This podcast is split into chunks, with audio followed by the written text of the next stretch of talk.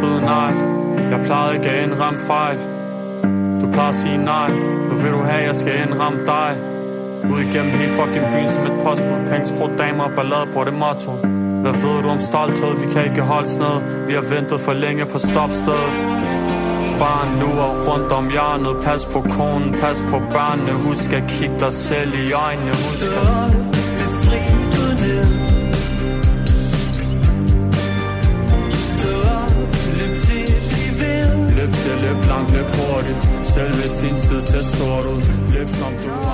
Son muchas las eh, entrenadoras que pueden presumir de entrenar en la élite.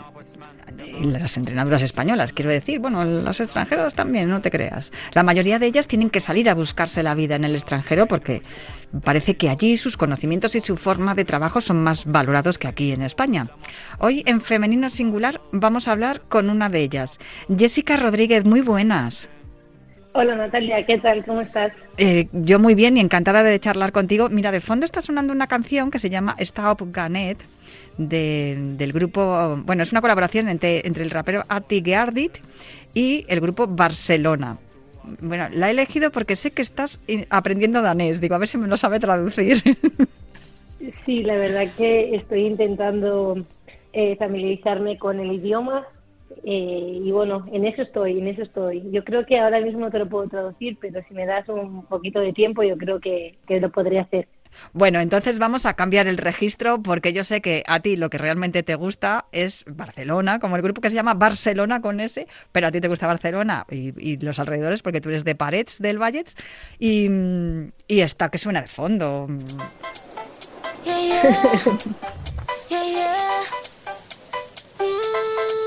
Sí. Sí, la verdad que, que Rosalía me, me, encanta, me recuerda a casa.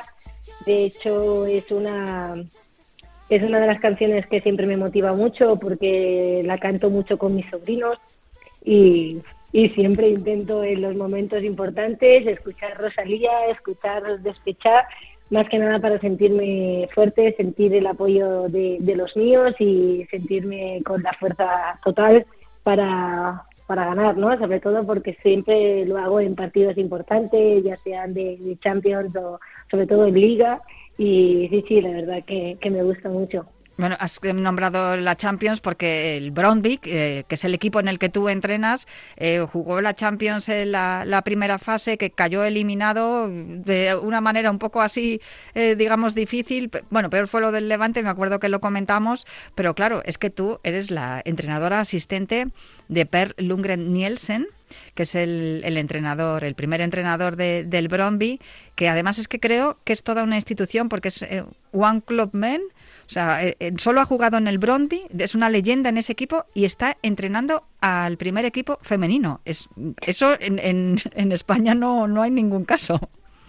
Sí, la verdad que tengo, tengo el placer, el honor de poder, de poder estar con él eh, día a día, de trabajar codo con codo y, y los entrenamientos, la verdad que están siendo geniales, la, como el tema entre nosotros, todo el tema del staff, eh, la comunicación, el trabajo, el día a día se está desarrollando de una manera excepcional y la verdad que para mí poder estar en, en el staff y sobre todo de entrenador asistente con, con él eh, es todo un lujo porque al final es lo que comentas tú, es toda una institución del fútbol masculino, del fútbol danés y, a nivel de, fútbol europeo yo creo que es una de las personas con, con mucho conocimiento y para mí es todo un privilegio poder, poder estar con él.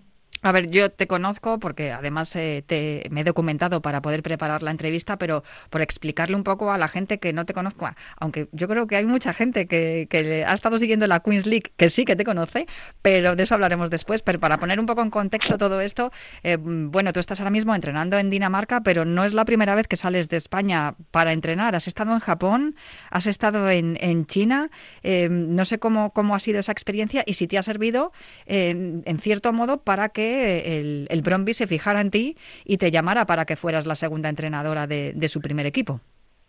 Sí, he estado durante varias temporadas en varios países entrenando y esta, como bien decías, entre China, Japón eh, y en Dinamarca también. Esta es mi segunda estancia en, Dinamarca. Eh, mi primera estancia fue hace cuatro años atrás. La verdad que fue fue muy bonita, fue muy buena, porque además, tanto a nivel personal como a nivel de profesional, eh, fueron momentos que marcaron mucho mi carrera, porque eh, lo mismo, eh, cogí un club en segunda división como entrenador jefe y bueno, eh, trabajábamos, la verdad que trabajamos muy duro para conseguir los objetivos y finalmente conseguimos, eh, como entrenador jefe, conseguir la primera mujer española en ganar, como digo yo, ¿no? en ganar de, segunda división eh, la liga, conseguimos meternos en playoff, ganamos los playoffs y conseguir poner el equipo en la máxima categoría. No era el Bromby, era Bitreffels y bueno, ya te digo que la verdad que fueron dos temporadas muy bonitas, muy buenas. A nivel personal, ya te digo que, conseguimos todos los objetivos que deportivamente marcamos. Y para mí, yo creo que, que dejé ahí la huella, ¿no? El fútbol, fútbol diferente, porque al final yo, mi manera de, de ver el fútbol, pues obviamente es muy parecido al que tenemos en España, porque yo me he formado allí y ya te digo, yo creo que fue muy bonita. Y esta segunda etapa, pues ha sido para mí de momento es una oportunidad muy buena, estoy muy agradecida, el trabajo está haciendo día a día muy muy constante y esperemos pues poder conseguir obviamente los nuevos los objetivos que tenemos marcados para este año y me encantaría poder volver a levantar una copa aquí, ganar obviamente la, la liga y también lo que sería la copa danesa que equivale como a la copa de la reina en España. A ver cómo se explica que una entrenadora que está entrenando al club de fútbol DAM, que, que, con todos los respetos, pero es un equipo mm, juvenil de femenino de preferente, dé el paso a un equipo de Champions de la Liga Danesa, porque estamos hablando de Champions, eh, Jessica. Sí, la verdad que es verdad que durante esta temporada, desde mi regreso a España, he tenido varias opciones de, de salir al extranjero, de seguir en la élite, incluso con, con otros equipos europeos de, de, un profesionalismo brutal, pero yo me había centrado un poquito en, estar cerca, en estar en casa. Es verdad que me, me lié con el tema de TAM porque era un proyecto para una temporada también, para poder acabar y de porque estuve acabando el, tercer nivel, ¿no? Lo que es el, el UEFA profesional, el título de entrenador profesional en España y aproveché porque quería entrenar y además estaba, como bien has dicho, en Queens y aproveché para eso. Entonces decidí quedarme, quedarme en España, no salir antes porque quería terminar el, el curso de entrenador profesional de fútbol. Y lo conseguiste y entonces fue cuando te dijeron en, en el Bromby, mmm, vuelve Jessica, que nos gusta mucho cómo, cómo trabajas y, ahí estás. Bueno, has comentado lo de la Queens League, que claro, no tiene nada que ver con el fútbol en el que tú, en el que tú te mueves, eh, que además estás en la élite como, como venimos reseñando, pero sin duda da muchísima visibilidad, eh, Jessica, el, el, tu, tu, paso por, por el, por, eh, como entrenadora de la Science, que no sé si tiene que ver con que a ti también te gusta mucho Bola de Dragón o, o fue, fue casual no, la verdad que, que tengo que reconocer que, es un formato que, me gusta, me gustó muchísimo.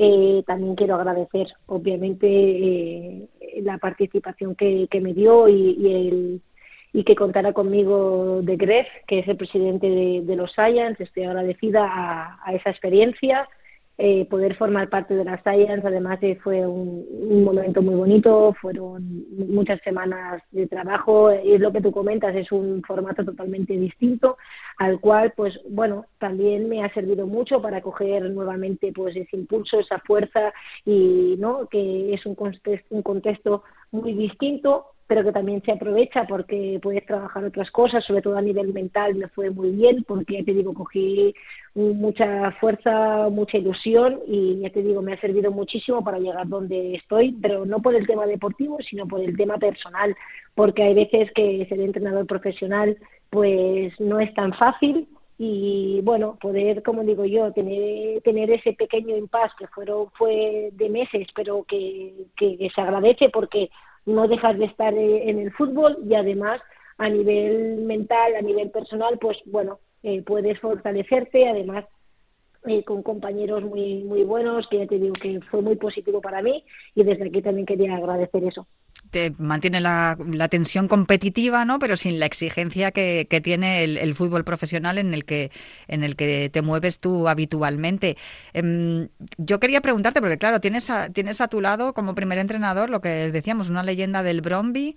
Em, ¿Por qué no hay leyendas de, los equipos eh, femeninos, o sea, de los equipos entrenando a las secciones femeninas en, en, España, ya sean hombres o mujeres, porque claro, lo hemos hablado también en alguna ocasión tú y yo, si hay mujeres como tú que llevan muchos años entrenando equipos femeninos, posiblemente tengas tú más experiencia entrenando a mujeres que, hombres. Eh, hay, hay todavía mucho camino por recorrer, Jessica, en todos los sentidos. No, no sé si estás de acuerdo conmigo.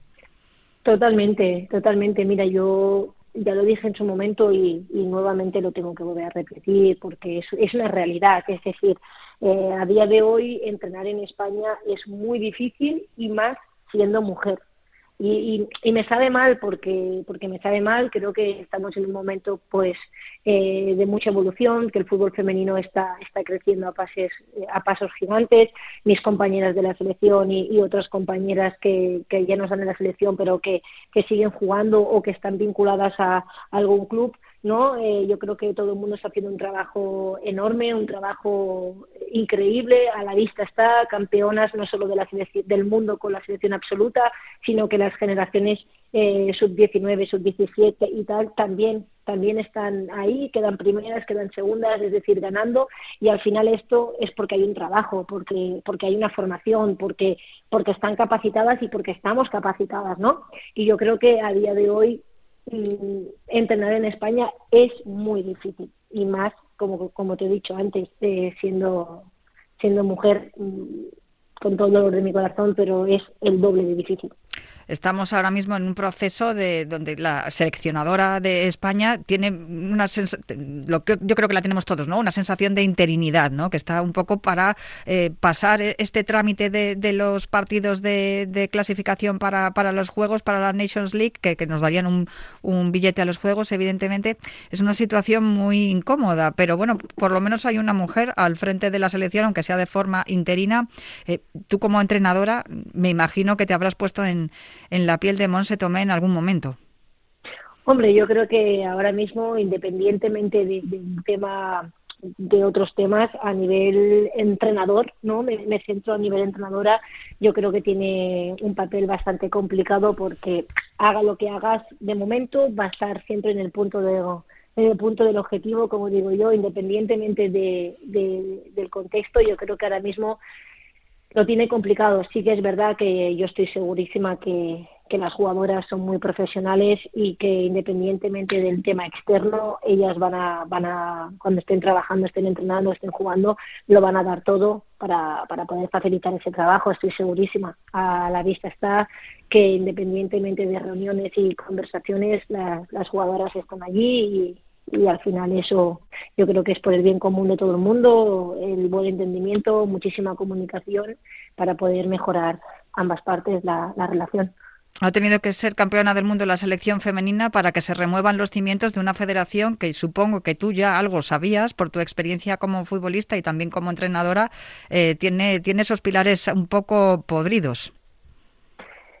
La verdad que, sí, yo creo que los cambios van a venir muy bien, yo creo que son necesarios para, para, la prosperidad y sobre todo para la evolución de nuestro fútbol, que al final es lo que, lo que mueve a todo el mundo y lo que realmente es importante para, para las generaciones deportivas, no solo las que están, sino las que están subiendo y las que vendrán. Pues con esa reflexión me quedo, Jessica, porque yo creo que eso es lo importante, ¿no? Aprovechar la inercia de estar ahora en los focos para que todas las mujeres que, han querido pelear porque el fútbol sea un deporte igualitario y que sea también un reflejo de la sociedad, pues lo, sea a partir de este momento gracias a, la gran victoria de, de la selección. Y yo espero que te vaya genial en el Bromby, pero también que me escribas o me llames dentro de poco y me digas, me voy a España a entrenar a un equipo de la Liga Femenina. Me encantaría. o de la masculina, ¿eh? Tampoco vamos a cerrarnos puertas. No, no, la verdad que, que masculino femenino para mí es fútbol y siempre, siempre es importante estar en, la, en el fútbol sobre todo. Pues eh, Jessica, eh, de, verdad, Rodríguez Barcojo, que nunca decimos el, apellido, el segundo apellido, y hay que decirlo también. Eh, muchísimas gracias por acompañarme hoy aquí en Femenino Singular. Un placer escucharte. Además, es que las opiniones que dais desde fuera siempre con esa perspectiva parece que son más claras y, no son tan apasionadas o tan, tan vehementes como las de aquí y, nos, nos ayuda mucho también a comprender las cosas. Un abrazo muy fuerte y que tengas muchísimos éxitos. Muchísimas gracias, un abrazo para todo el mundo y sobre todo mucha mucha suerte a, a nuestras futbolistas y a todo el fútbol español, que nos vaya todo muy bien. Eso es, porque la salud del fútbol es la salud también, sobre todo emocional, de todos los aficionados a los que nos gusta tanto este deporte. Eh, un placer charlar contigo, Jessica. Eh, igualmente, un abrazo muy fuerte para todo el mundo. Pues yo me marcho ya, pero prometo volver la próxima semana para seguir hablando aquí en Radio Marca en Femenino Singular.